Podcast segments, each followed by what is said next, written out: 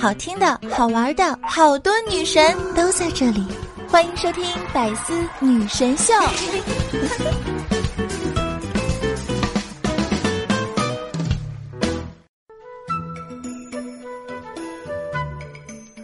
话说呀，经常和你斗嘴的人，一定是喜欢你的；经常说你傻的人，一定是在乎你的；经常说你脚大的人，你就弄死他，必须弄死他，关你屁事啊！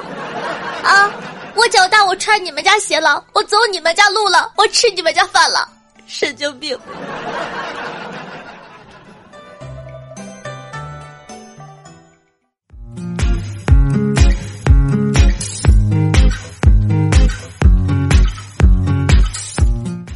嗨，各位听众宝宝，大家好！那欢迎收听今天的百思女神秀，我是你们每周五特别晚的主播夏夏小春瑶。喜欢我们节目的宝宝呢，记得在收听节目的同时点赞、评论、转发，做一个爱夏夏的好少年哦。今天呢，小白跟我说，夏夏，劝你身边的男性朋友。以后找女朋友千万别找学医的。我问他怎么了，他说：“你知道学医的女孩有多么可怕吗？每天，他喵的是每一天呢。跟他吃饭的时候、看电影的时候、逛街的时候，他都在说怎么杀兔子、怎么杀青蛙、怎么杀人，还有什么尸体啊、画手骨啊等等等等。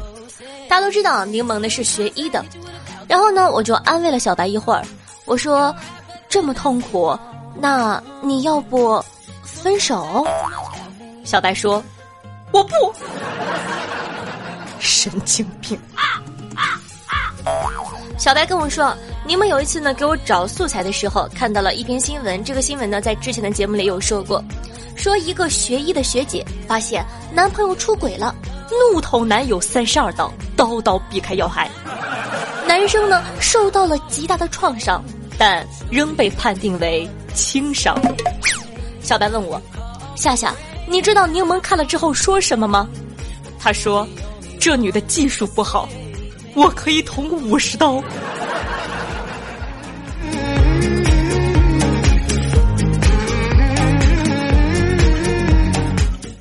说起来，我有一个高中的同学也是学医的。念大学的时候呢，他来看我。晚上啊，我们躺在一起聊天。他说，实验室里呢有几个福尔马林的大桶，做实验前啊要自己去捞。我就问他，泡的是尸体吗？他说，哎，尸体那么宝贵，哪能分给我呀？直接躯干。我就问他，是心肝脾肺肾之类的吗？他说，哎，没有了，就是些什么断手断脚眼珠之类的。别提了，都泡烂了。哎。真的想分一些新鲜的呀，可是抢不过他们。那一晚，整个晚上我没睡着觉。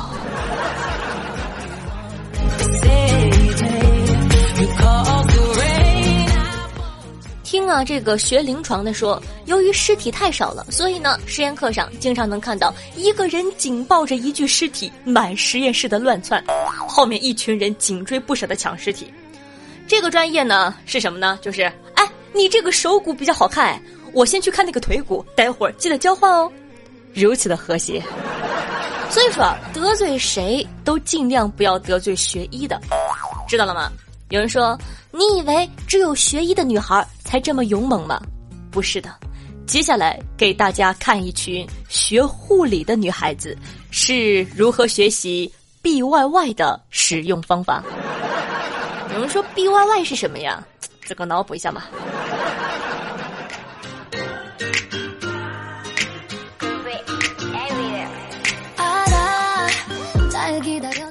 说呀，有一个去卫校给这个一班这个护理学生上药理课的老师，由于全班啊都是一群高中年纪的女生，对药理毫无兴趣，上课经常死气沉沉的。终于讲到了这个性激素及 B Y Y。心想啊，当年我老师给我讲这些的都是简单跳过，不如这次我就个性一点，说点扩展内容吧，说不定这节课同学们都会很活跃哦。于是乎啊，就给这个广大学生提高了这个安全意识，不仅从药效说到了紧急，还特意的说明了 B Y Y 什么时候吃以及它的不良作用。我跟他们说，所以啊，如果你们以后要是碰到真的不得不用 B Y Y 的情况下，那就尽快吃，偶尔吃一次两次没事儿。但如果经常吃的话呢，这个会导致，譬如说什么什么不调啊，食欲不振，严重的还会引起不孕不育，很危险的哟。说完之后呢，为了保证气氛不失去医学的庄严性，我不苟言笑的来保持严肃。这个时候呀，突然间有人问道：“老师，男生如果长期吃会怎么样啊？”他喵的，我以为你要问我考点难点。因为感觉这个问题答案太明显了，我就脱口而出：“不是和你们说了吗？B Y Y 的本质就是激素嘛。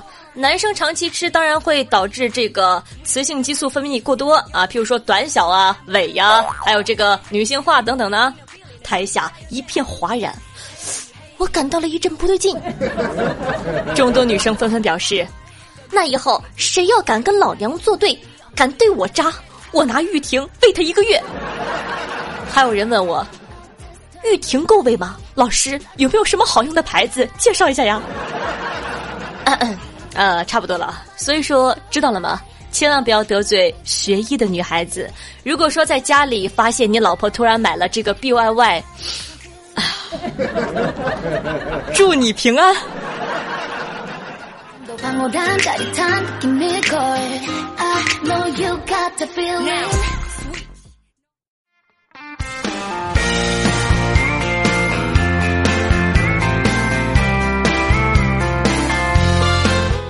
夏夏晚上无聊的时候呢，就喜欢看一点儿无聊的片子。不过呢，每次在视频里啊，傻萌的妹子经常会碰到一些艳遇的时候，我就会很难过，一边难过一边反思：是我还不够萌吗？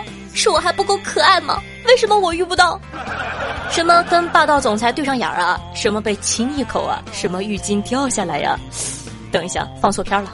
哎呀，不管了，我就觉得视频里都是瞎编的。今天呢，我终于看到有个博主发出了和我一样的感慨。一个博主呢在银行工作，看到一个作品里写道：“小姑娘手捧两千万人民币，忍不住笑出了声。”是这样的啊，一张崭新的一百元人民币重量大概是一点一五克，两千万人民币那就是二百三十公斤呢。这位小姑娘。怕不是楚霸王在世吧？简直是大力出奇迹啊！下面呢，有很多人回复说道：“我也是银行的，别说两千万，我觉得二十万都沉。”银行人表示，三百万现金需要两个人一起扛。哎，别说你们扛过了，我见都没见过那么多钱。这事儿一说呀，大家呢群情激愤，纷纷表示。不专业这种情况，电视剧简直是重灾区，好吗？比如医疗剧，见过拿百分之九生理盐水输液的吗？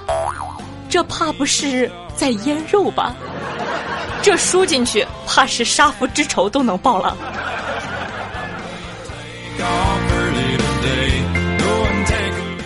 再比如啊，人死了，然后呢，心电监护上写着未连接。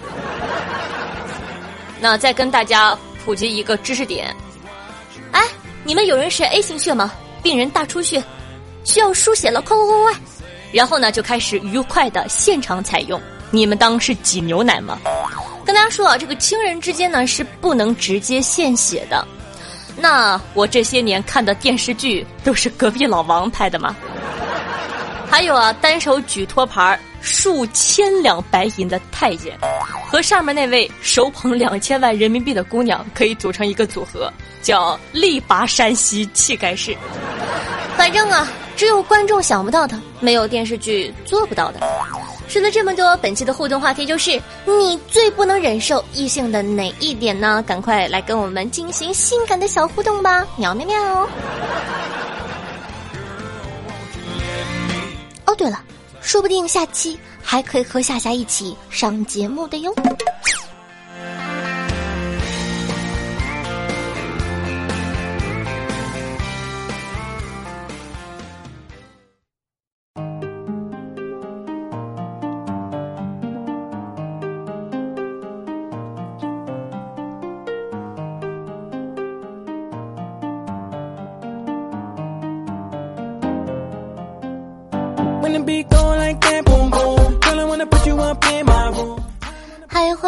您正在收听到的是《百思女神秀》，我是你们每周的主播夏夏夏春瑶。如果说喜欢我们节目的话，记得点击播放页面的订阅按钮，订阅本专辑。如果说你感觉一周见我一次面实在太想念的话，如果你想每天都收听到我的声音的话，如果说你感觉，哎呀妈呀，这姑娘太可爱了，教你一个小办法，去搜索一下我的个人专辑，叫做《女王又要》，你就可以每天见到我了哟。还有呢，也希望大家可以关注一下我的新浪微博主播夏春瑶以及公众微信号夏春瑶，每天呢都会跟大家分享一些好玩的段子啊、视频等等等等。那想和夏夏近距离接触的，想活捉板蓝根的，可以加一下咱们的 QQ 群四五零九幺六二四幺四五零九幺六二四幺。那本周日晚上的八点钟，在喜马拉雅 APP 会进行直播。直播的主题是：若一个小时后互联网永久断网，一个小时之内你会干什么呢？这是一道脑洞题哦，希望大家礼拜天的时候可以来跟我一起分享你的脑洞到底有多大呢？我会等着你的哦。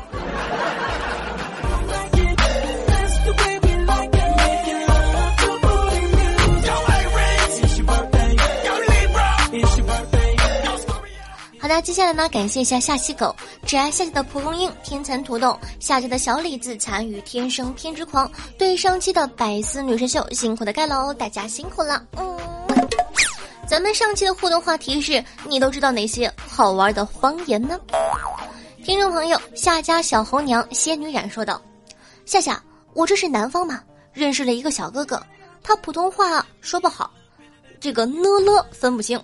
有一次呢，我问小哥哥。”你喜欢什么颜色呀？小哥哥脱口而出：“我喜欢蓝色。”我愣住了，蓝，蓝色。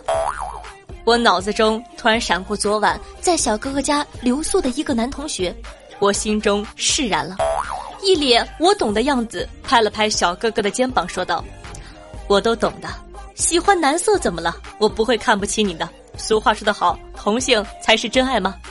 我永远忘不了小哥哥懵逼的眼神儿。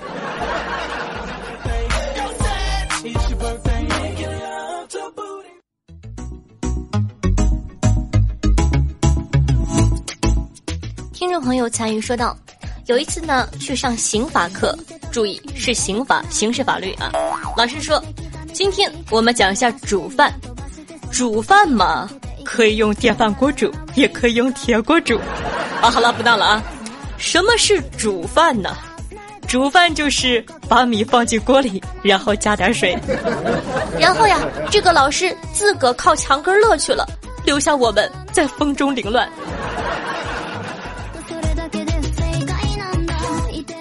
听众朋友悠悠可以游说道：“我是四川的，刚毕业呢，没找到啥合适的工作。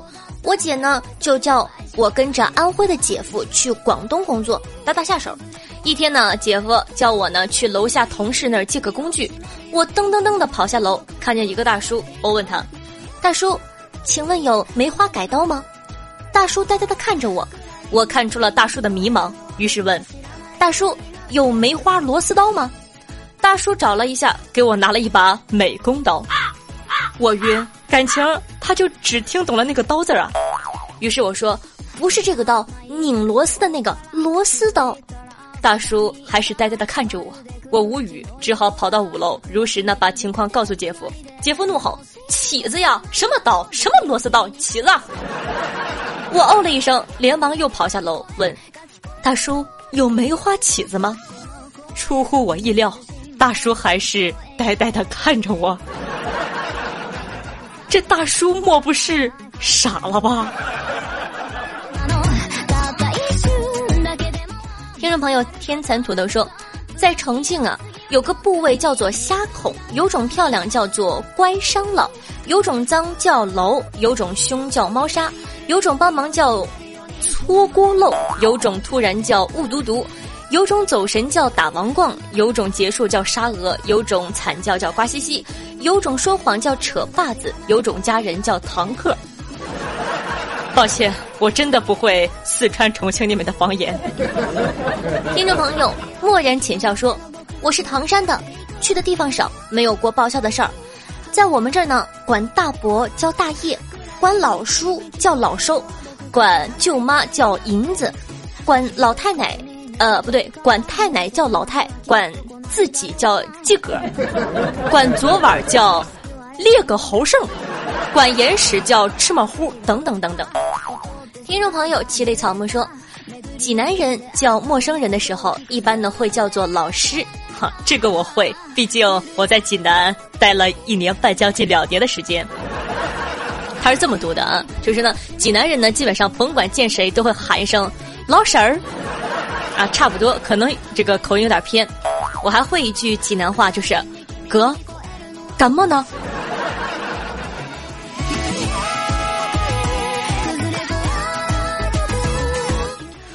朋友，陈默老师说，本人从二零零四年就常住在东莞，基本上都能听得懂。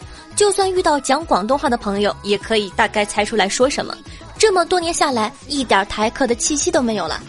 不过讲道理，我还是觉得台湾人说话很萌啊，像我们家狂道吧？你造吗？我选你，我的心和我的脑，我全身上下每一个器官都在说，我选你。听众朋友七七说啊，湖北的方言了和呢不分。小时候每次听到某方便面的广告加尿不加价的时候，心里就忍不住一阵恶心。听众朋友冰凉个虎说道：“老公家呢是山东的，我是东北的，他们家呢这边管喝水叫喝汤。我刚来这里的时候啊，去串门问我喝汤不？我说我刚吃完饭不喝了，你懂的，东北。”汤就是汤，所以闹了个大笑话。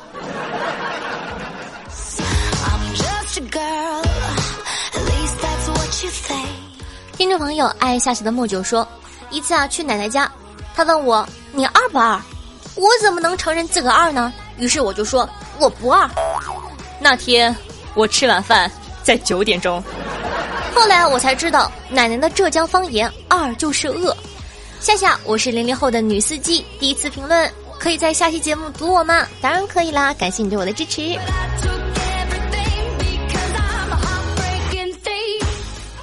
好的，那接下来呢，看看其他宝宝都有什么问题要问我吧。听众朋友北洋说道：“前女友失失恋了，勾搭我，我并不想理他，该怎么办呢？”我跟你讲哈，这种情况下的话，就不要理他呀。就为什么前女友还要留着联系方式呢？就应该直接拉黑。俗话说得好，好驴不吃回头草，是不是？有人说夏夏为什么要用驴形容我？因为大。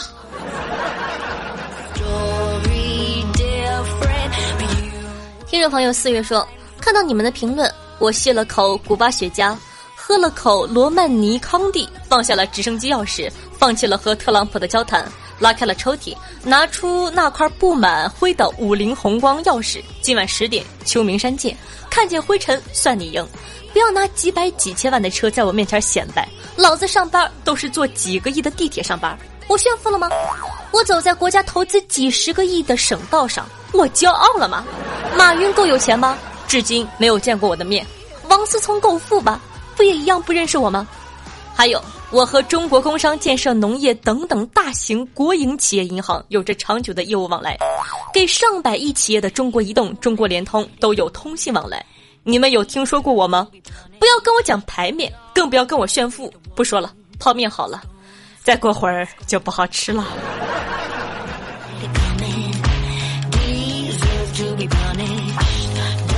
听众朋友，夏夏夏个小夏夏说道：“夏夏。”希望每次都能听到你的鬼故事，因为最开始就是因为听你的鬼故事才喜欢上你的。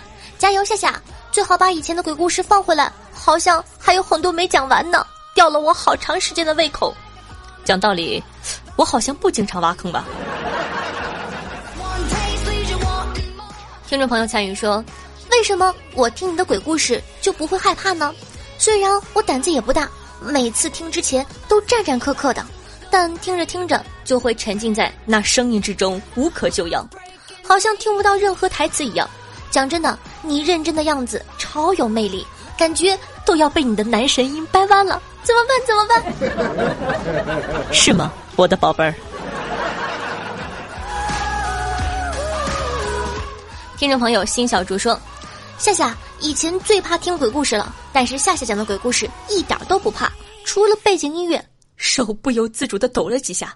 我真不怕氧化钙，不行不行，声音再调小一点。”嗯，这位同学的留言就特别好，他把这份想听又不敢听的矛盾心理刻画的淋漓尽致。听众朋友，谁的青丝换双语说：“夏夏夏，我会写情诗，然后拿给自个看，好心酸，好想哭。”哥们儿，你这是自虐型人格呀！听众朋友，夏夏下面说道。真心心疼这些每期留言点赞的人，每次都可以上节目，可是那么久节目还没有怀孕，是不是你们不行啊？哎，我留言点赞的哥哥都在哪里呢？赶快站出来，告诉他们你是可以的。好了，不开玩笑了。那非常感谢这一期大家积极的评论，夏夏呢也筛选出好多好多好玩的留言，也希望呢大家可以继续支持我，爱你们，么么哒，嗯。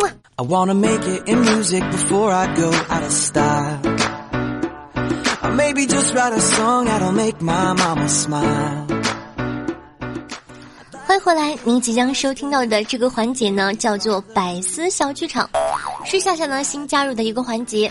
今天为大家分享的故事呢，是来自南派三叔所写的《盗墓笔记》《秦岭神树篇》第十一章节选人头。如果说你对盗墓系的小说有兴趣的话，可以静静的收听一下。你会不会很好奇，我的声音讲起有声小说来，又是一种怎样的感觉呢？现在精彩开始喽！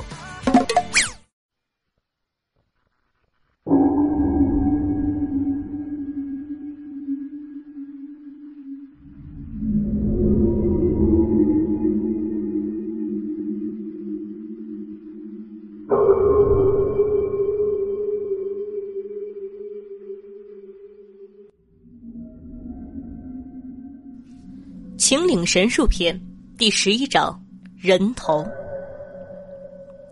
我们进山以来呀，除了那向导大爷给的几个野味，吃的都是些干巴巴的干粮。那几个野味呢，又没吃上几口，就给猴子搅和了。现在馋劲儿还没过去，老痒说鱼肉的时候，我嘴上说的不吃，其实啊，心里已经有点动心了。脑子里还幻想出在海上吃鱼头火锅的情形，可这该死的一刀吧，就把我的美梦给破灭了。我看着那血淋淋的、沾满胃酸的人头和鱼头火锅的情景重叠在一起，一股反胃直翻上喉咙，几乎啊就先喷了出来。老杨平时胆子颇大，说起死人，没一千也见过八百了。但看到这幅情景，却也脸色发白，半天没缓过气儿来。强忍住恶心，我用匕首呢将人头反转过来，发现他脸上的皮肤略微有点溃烂，但是整个头还是比较完整的。这应该啊是刚吃下去不久。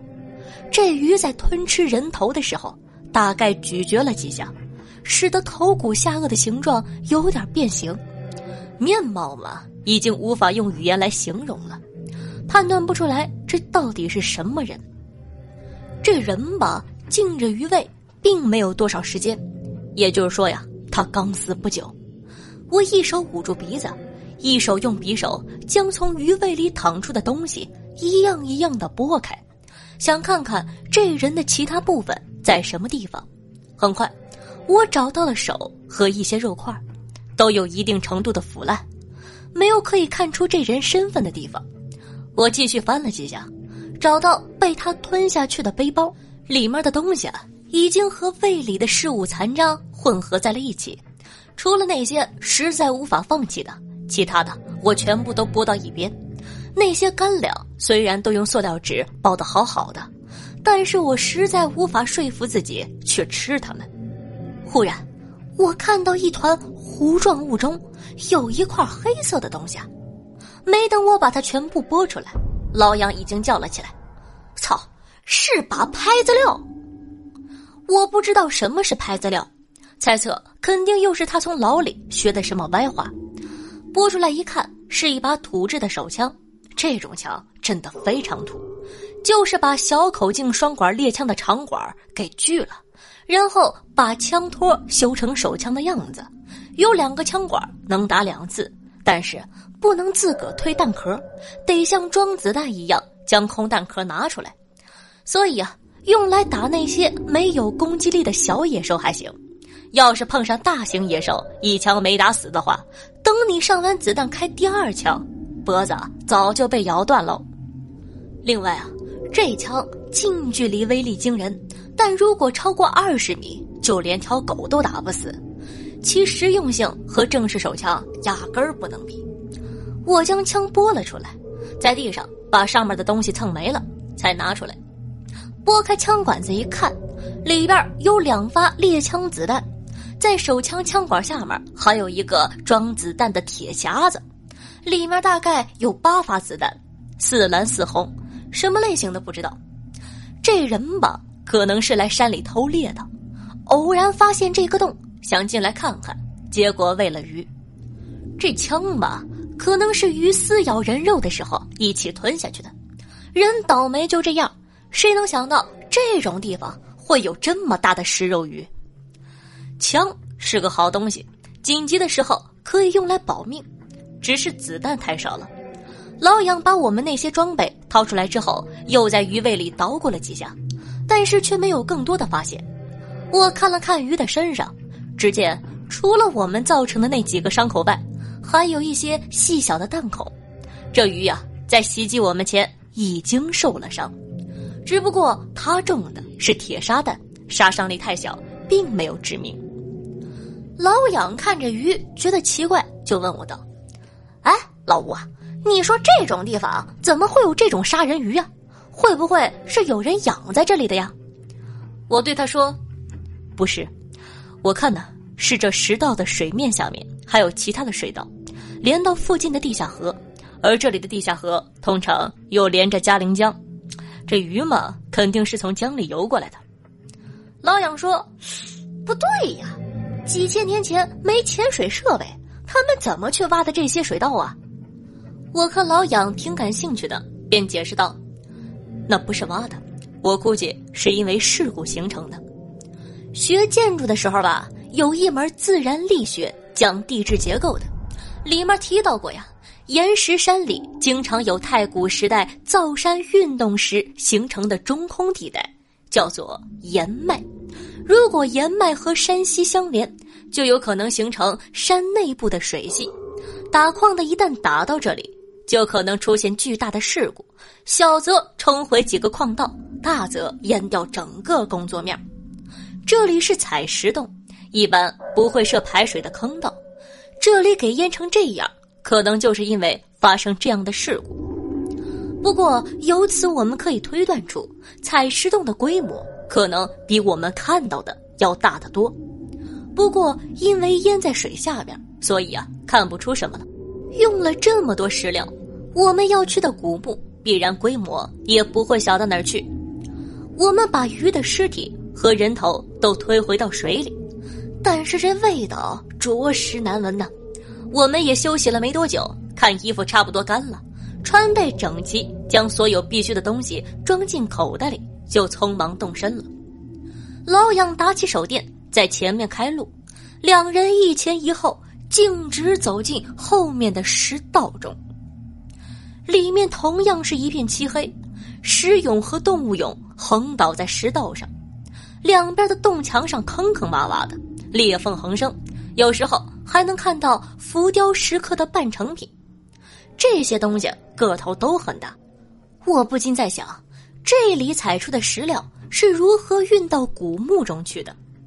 按照齐老爷子给我的资料，蛇国的疆域并不大，大多数都是山区，狩猎是主要的生活方式，生产力呢比较落后，应该不具备长途运送石料这样的实力。为了方便运送。古墓应该是在比较靠近的地方才对。刚才我们进来的那个洞啊，是盗墓贼炸出来的，那就是说这采石洞的出口应该在另一边。难不成这一路过去就能达到地宫的入口了？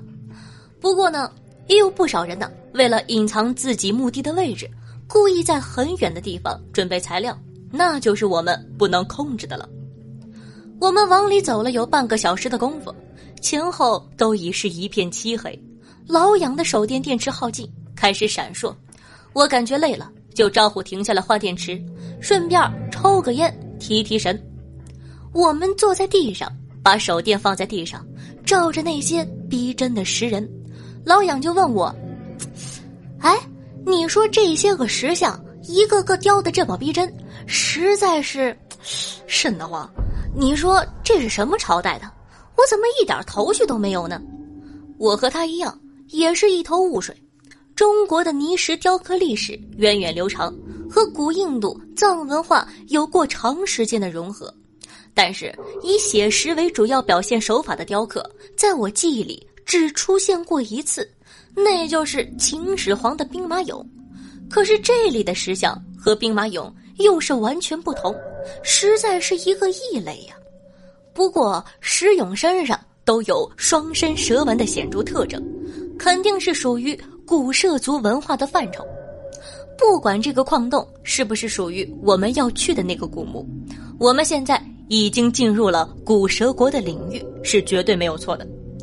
老杨话很多，一边抽烟一边问这个问那个，给我问皮了，就让他别什么事都问我，我又不是考古的，咱拿了东西就走，研究这些事儿，让他们那些老教授去吧。换好电池，没走几步，前面出现了手电光线的反射，似乎是到底了。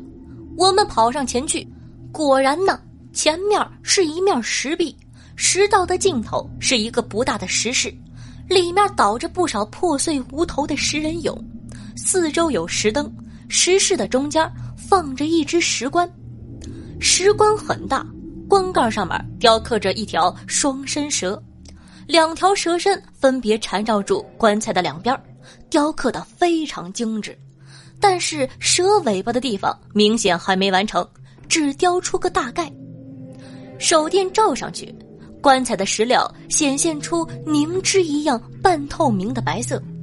棺盖没有合上，露出了一条手臂粗壮的缝。整个棺材放在棺床上，四周再没任何的东西。看来这是一个陪葬棺，可能是入殓的时候多余出来的，或者雕刻来备用的，给废弃在这里了。怎么这条石道这么长，只通到这地方？我纳闷起来，不可能啊！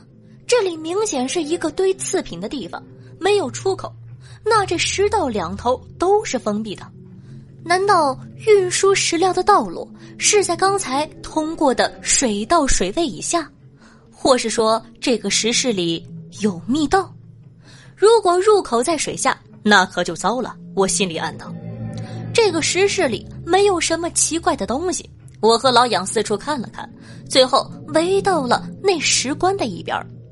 老杨第一次见棺材，很稀奇，围着转了两圈，问我：“哎，里边会不会有粽子呀？”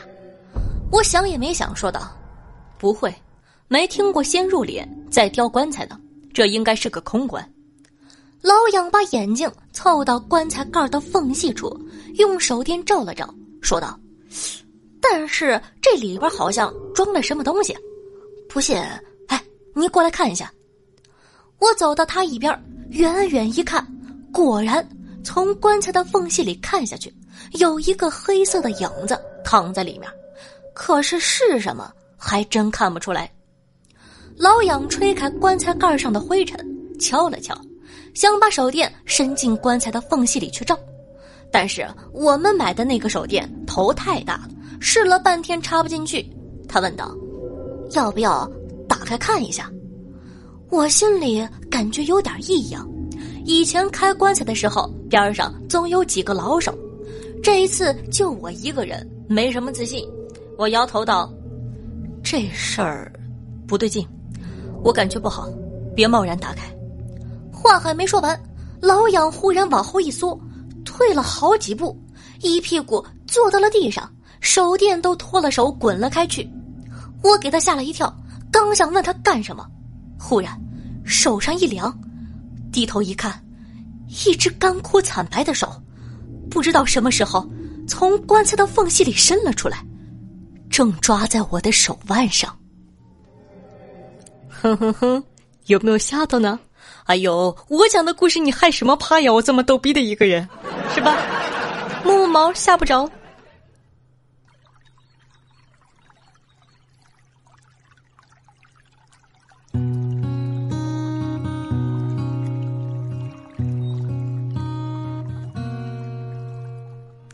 好了，那么今天的故事呢，到这儿就结束了。赶快听一首好听的音乐，缓解一下紧张的心情吧。大家如果说喜欢我的话，想收听到我更多娱乐节目的话呢，记得去关注一下我的个人专辑《女王有药》，希望大家多多支持。